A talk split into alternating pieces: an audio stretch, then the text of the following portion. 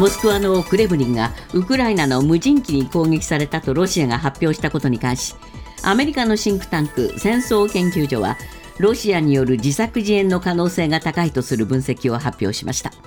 一方ロシアのペスコフ大統領報道官は攻撃はアメリカ政府の決定に基づくものだと主張しバイデン政権を批判しました。ウクライナのゼレンスキー大統領は4日オランダのハーグにある ICC 国際刑事裁判所を訪問しウクライナに侵攻したロシアの侵略犯罪は法廷によってのみ裁かれるべきだと述べ特別法廷を設置するよう求めました。ECB= ヨーロッパ中央銀行は4日政策金利を0.25%引き上げることを決めました。7回連続の利上げですが利上げ幅は最小です。ただユーロ圏の4月の消費者物価指数の伸び率は前年に比べ7.0%で依然として目標としている2.0%には程遠くラガルド総裁は今後も利上げを続ける方針を示しています。世界銀行は3日新たな総裁にアメリカのマスターカードの元 CEO アジェイ・バンガ氏を選出したと発表しました。バンガ氏はインド出身で世界銀行の最大の出資国であるアメリカから総裁候補として推薦を受けていたため総裁就任が確実とみられていました。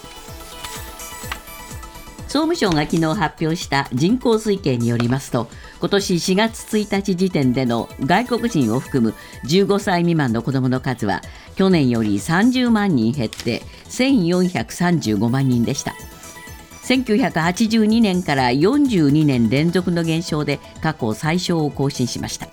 また総人口に占める子どもの割合も11.5%と49年連続で低下しこちらも過去最低です。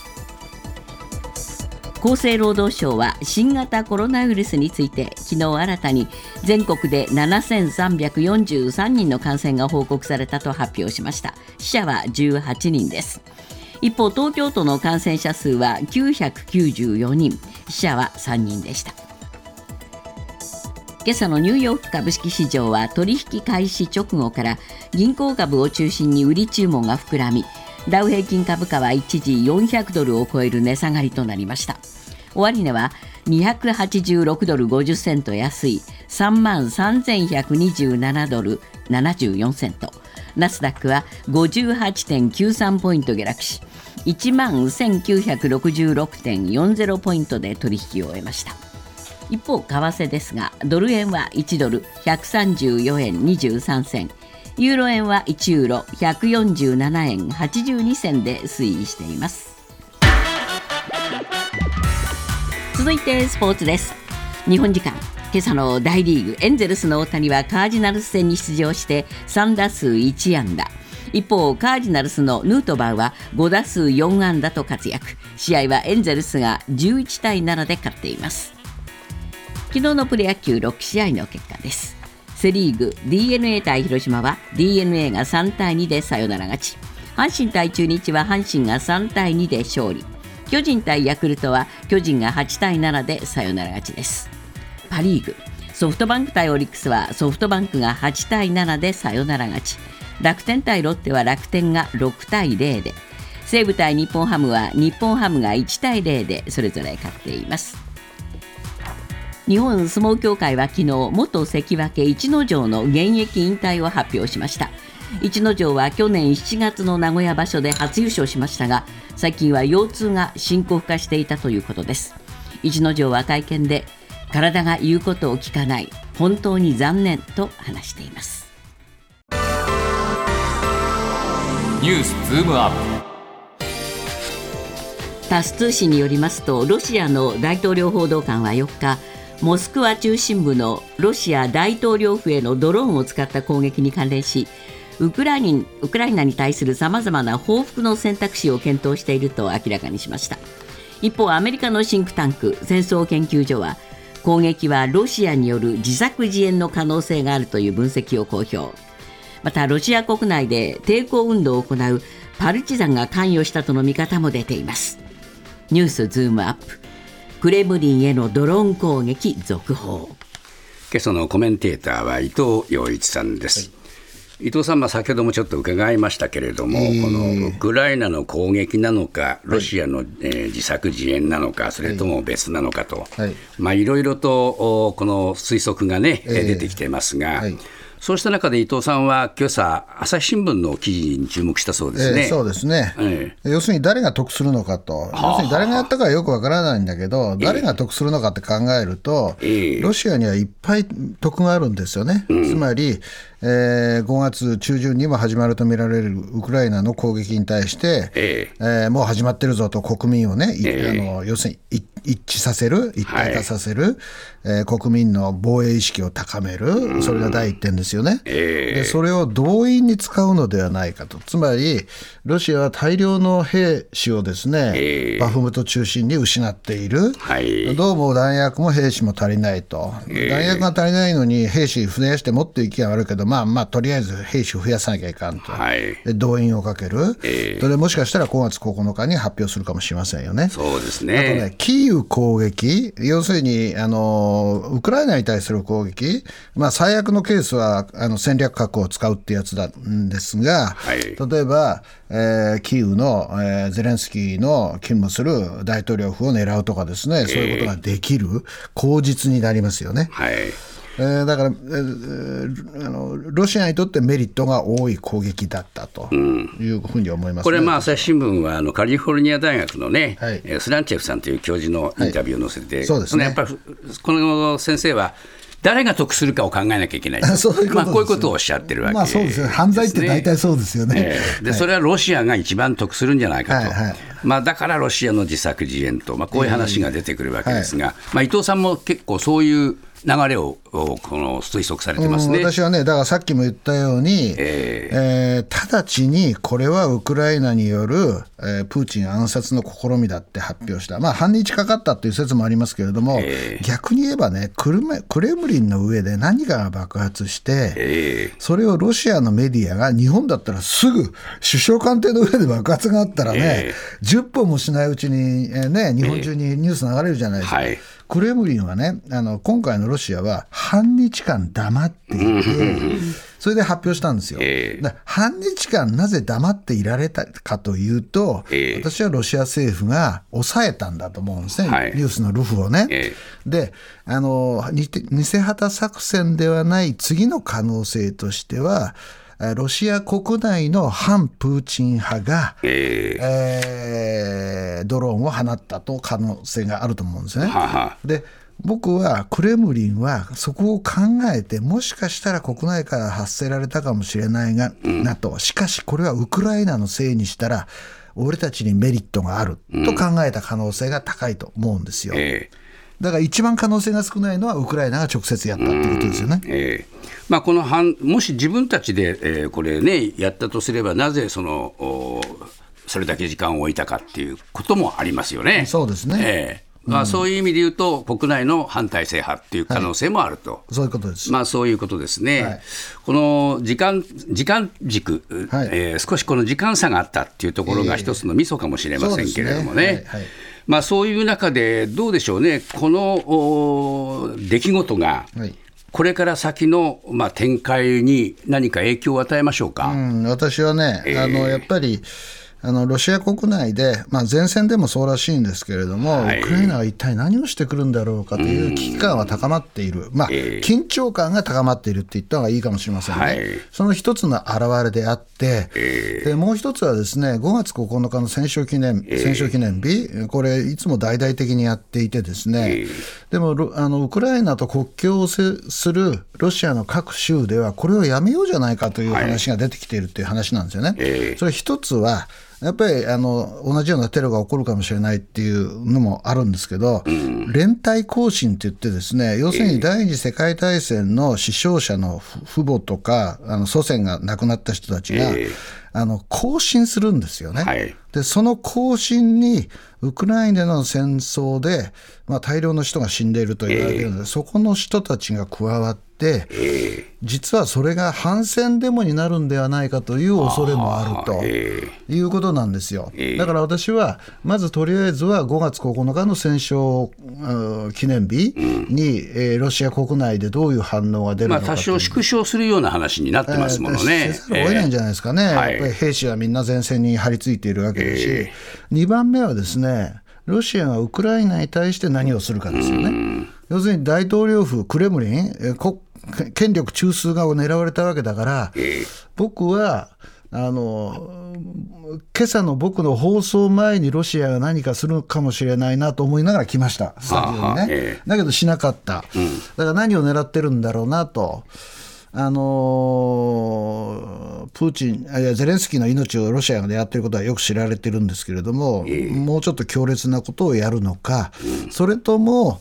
まあ、最後の手段な手段なんだけど、戦術核を、えーウクライナに対して使うのかと、そこら辺ですね、ポイントは。はい。まあ、これをウクライナがやったんだという、そのせいにして、はい。えーウクライナへの攻撃の口実に使うとはい。なればですね、はい結構まあ激しい、えーこの報復作戦というものも想定できますよね。そうですね、えあのウクライナもね、俺たちがやったんじゃねえって、完璧に否定できないのは、実際に自分たちがやったと示唆しながら、あのクリミアの大橋とかね、ええ。あちこち攻撃してるじゃないですか、ね。やってんじゃんと、ええ。だから、まあ、クレムリンはささすがにあのウクライナのまあ国境から500キロあるのかな、そこを飛んで、えー要するに攻撃するには相当でかいのが必要だとか、いろいろあるので、可能性は少ないと思うんですけど、ウクライナもやってんですよね、あのまあドローン使った攻撃ですね。ええ。だから俺たちは今回はやってないよっていう言い分がですね、えなかなか通じないっていう面はありますよね。そうですね、ですから、まあ、その辺のところで、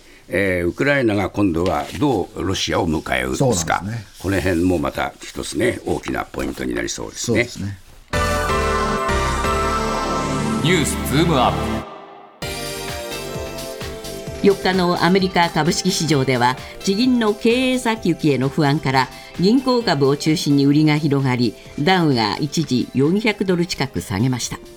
一方 ECB 欧州中央銀行は4日の理事会で主要政策金利を0.25%引き上げて年3.75%にすると決定。ECB のラガルド総裁はインフレの見通しはあまりにも長く高すぎる状態が続いていると指摘。利上げはやめないと強調しました。ニュースズームアップ。不安定な世界の金融市場。えー伊藤さん、まずアメリカ市場ですけれども、ダウ400ドル近く下げました。そうですね。まだ銀行に対する不安が拭えないんですね。そうですね、まあ、引け値は286.50ドルとね、少し戻したんですけれども、とにかくね、3日間、えーはい。3営業日でですね、1081ドルもニューヨークのダウは下落してるんですよ、はい。これ、でかいですよね。そうですね。その背景にあるのが、まあ、FRB の利上げってこともあるんだけれども、ええ。えーアメリカの中堅銀行、はい。えーファースト・リパブリック・バンクが救済されたにもかかわらず、ええ。その後も次々とですね株が急落する地銀が出ているんですね。えー名前を今申し上げますが、まあ、俺は知らんという人も多いでしょう、私も知らなかったくらいなので、ええ。パックウエストバンコープとかですね、ええ。ウエスタンアライアンスバンコープとか、もうやめますが、2、3出てます、はい。株が急落しているね。ええ。ー。これ、株が急落するっていうのは、もういわば取り付け騒ぎみたいになるっていうことですか、まあね、ここでね、皆さんに一つ新しい単語を覚えていただきたいんですけれども、デジタルバンクラン。デジタルの時代のええ銀行からの資金流出ですね。あは何を意味するかというと、SNS でね、えあの銀行危ないよみたいな情報が流れると、はいみんな一斉にええ預金引き出すわけですよ。はいはいそれ昼であろうと夜であろうと、今、ネットワークの時代だから、ネットで引き出せちゃうわけだ引。き出しちゃいます。ねえで僕も夜中によく資金移動するので、ええみたいな、だから銀行の幹部が朝気づいたら、えうちの預金こんなに減ってんの？みたいなね、そういうのがものすごい素早い動きになるわけですそう、よね。それをバンクランっていうんですね。それデジタル時代だから、デジタルバンクランと言います。なるほどこれ、日本でも起きるんで、ええ皆さんよく記憶しといてください。はいはいでそのデジタルバンクランが現実に起こったとそうです。いうことですよね。それがファースト、えーあえーシリコンバレー銀行がね、一番最初でシグネチャーになって、で、ファーストリパブリックバンクまで来たと。とで、結局この3つは、えーまあ一種、なんていうのかな、救済されたんだけれども、えあの、預金保険公社の試験にも限りがあるので、はいこれ以上続いたらどうなるんだっていう話になってるわけですね。そうですね。で、まだ予備軍がちょっと見えてきた。見えてるんですね。こういう状況なんですね。まあ、そういう中で FRB、このパウエルさんがいろいろ発言してますが、はいこれどう見てますか？私はね、次はもうやらないと思います。は6月はね。利上げを？うんなぜやらないかっていうと、やっぱりね、株が1000ドルも下がってるわけじゃないですか。あとね、えー消費が落ちてきてるんですよね。はい。だから私は、あの声明文からもアディショナルタイトニングという単語が消えたとええいうところから見て、まあ、記者会見ではね、それは聞かれりゃね、あなた、まあもう一回インフレ上がったらどうしますか？と、いや、利上げしますって言うよね、だけどあの、アメリカのインフレ率も確かに5%前後まで落ちてきていて、かつ金融市場がこれだけ不安になって、ええ。かつ利上げをすると、中堅銀行の経営が難しくなるっていうことが分かっているので、もう私はアメリカの利上げは打ち止めだというまあ、思う次回については、パウエルさんは非常に曖昧でしたよね。曖昧にしますよね、中央銀行の総裁だから、ですね。インフレが上がったら、どうするんだって聞かれたら、上げますっていうふうに決まってるわけだから、まあね。私はそう考えます。一方で ECB、はい。ここはまあ利上げに踏み切りましたけれども、えー利上げはやめないって言ってますよ。そうですね、ECB がなぜやめないかっていうと、ええ。今、利上げして、アメリカは5ないし5.25になったんですね、え ECB はそれよりまだはるはるかに低い段階にあります、3.5とかそこら辺なのかな。で3.75ですかね。7号ですかね、えーそれはやっぱり利上げのスタートが遅かったっていうことがありますよね、アメリカよりはね、はい。だからまだアメリカの金利水準には達していないっていうこともありますし、はい。あのーチャールズ国王のね、あの戴冠式も国民がインフレに悩んでいる時期なので控えめって言うじゃないですか、ええはい。でイギリスもあのヨーロッパとの関係が強いわけで,、で要するにヨーロッパのインフレというのはアメリカよりもあの根深い、うん、厳しいんですね。うんででフランスの労働者なんかがね、かなりストしてるんですけれども、はい結構、そのなんていうのかな、浸透しちゃってるんですよね。ええそうすると、そのインフレと戦うためには、やっぱり金利水準を4.5とか5にね、上げていく必要がある、そのプロセスの中の利上げだという判断だと思います。子どもの日を前に総務省が公表した集計によりますと外国人を含む15歳未満の子どもの数は今年4月1日時点で前年より30万人少ない1435万人と42年続けて減少しました。ニュースズームアップ深刻な少子化の現状。ねえ先ほどもちょっと言いましたけど、42年もずーっと子供は減り続けているというね、もうこれは今に始まったことじゃなかったわけですそうよ。ね。